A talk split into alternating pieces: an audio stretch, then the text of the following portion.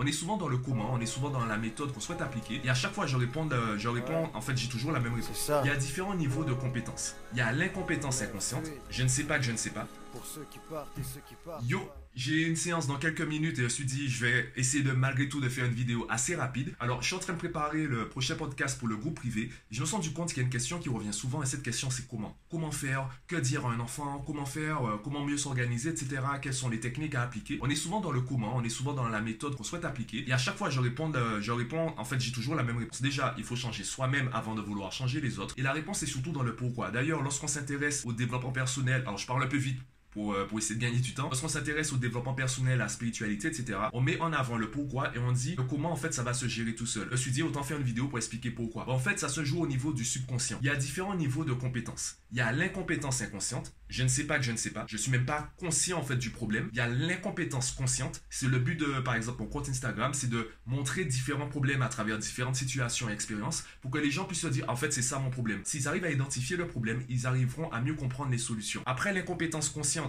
donc je sais que je ne sais pas, il y a la compétence consciente. Là, je sais, je fais, sauf que c'est un effort conscient. Je donne un exemple. Les personnes qui sont organisées, l'organisation fait partie d'elles. Ces personnes n'ont pas à réfléchir à l'organisation. C'est naturel, c'est évident chez elles. Donc lorsqu'on leur demande des conseils, en fait, elles n'arrivent pas forcément à mettre des mots parce que c'est naturel, c'est évident pour elles, mais ça ne l'est pas pour nous. Donc pour eux, c'est une compétence inconsciente. Ils n'ont pas à réfléchir. Ils savent faire, mais ils n'arrivent même plus à expliquer comment ils arrivent à faire. Et nous, on est encore dans la compétence consciente. Mes clients, par exemple, qui me demandent des méthodes, qui veulent savoir comment faire et qui n'arrivent pas à isoler la méthode. Parce que eux, ils sont encore soit dans l'incompétence consciente, ils savent qu'ils ne savent pas faire, ils cherchent une méthode, ou ils sont dans la compétence consciente, ils arrivent à faire, mais comme c'est un effort conscient, ça leur prend du temps, ça leur bouffe de l'énergie, ils n'arrivent pas à transformer ça de manière inconsciente. Et ça se joue au niveau du subconscient, au niveau de la personnalité. Je reprends une phrase du conférencier afro-américain Eric Thomas qui disait Les gagnants gagnent et les perdants perdent. En fait, c'est pas parce qu'on gagne qu'on est un gagnant, c'est parce qu'on est un gagnant qu'on gagne. C'est lorsqu'on développe la personnalité de gagnant qu'on arrive à mettre en place les actions de manière naturelle, de manière inconsciente, qui finalement mènent à la victoire. Forcément, il y a des personnes qui arrivent à gagner en étant conscient.